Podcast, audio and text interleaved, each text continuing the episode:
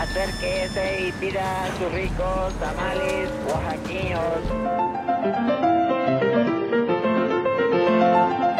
¿Quién dijo que la historia de México no podía contarse de forma entretenida?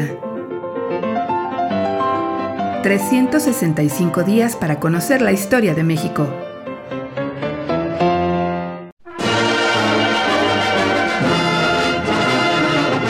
Miércoles. Al grito de guerra.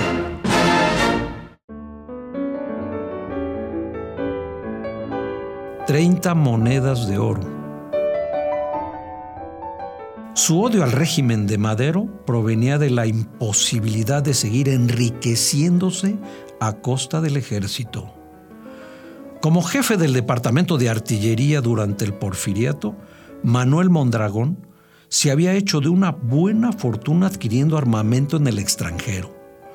Durante años se sirvió con la cuchara grande al solicitar a las casas proveedoras que aumentaran un porcentaje al precio de cada pieza de artillería adquirida por el gobierno mexicano, el cual iba directamente a su bolsillo.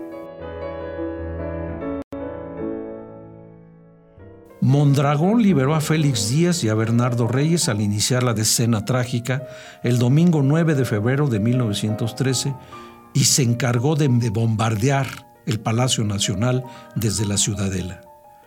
Con un certero disparo destrozó la puerta mariana de la vieja construcción.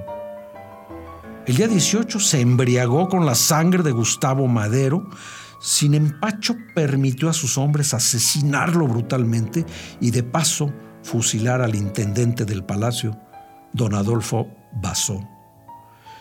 En la bayoneta que le arrancó el ojo sano al hermano del presidente estaba grabado su odio al maderismo. Huerta le dio coba a Mondragón, sí, el chacal le dio coba a Mondragón, designándolo ministro de Guerra y Marina. Desde su nuevo cargo, el general volvió a las andadas, intentó recuperar su viejo modus vivendi incrementando su fortuna a la sombra de los negocios públicos. Pero Victoriano se deshizo de su ministro en julio de 1913, culpándolo por la derrota del ejército federal en Zacatecas, y Mondragón tuvo que partir al exilio y no volvió a México.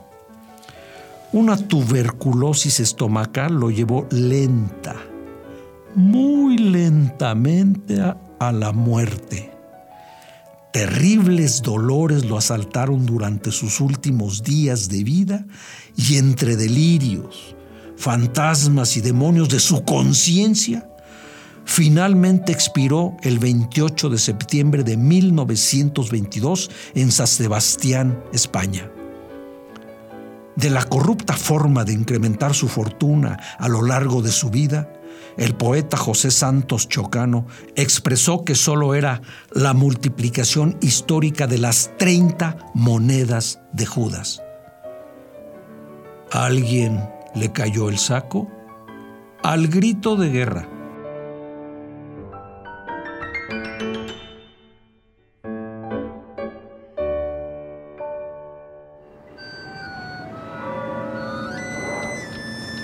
Acérquese y pida sus ricos tamales oaxaqueños. ¿Quién dijo que la historia de México no podía contarse de forma entretenida? 365 días para conocer la historia de México.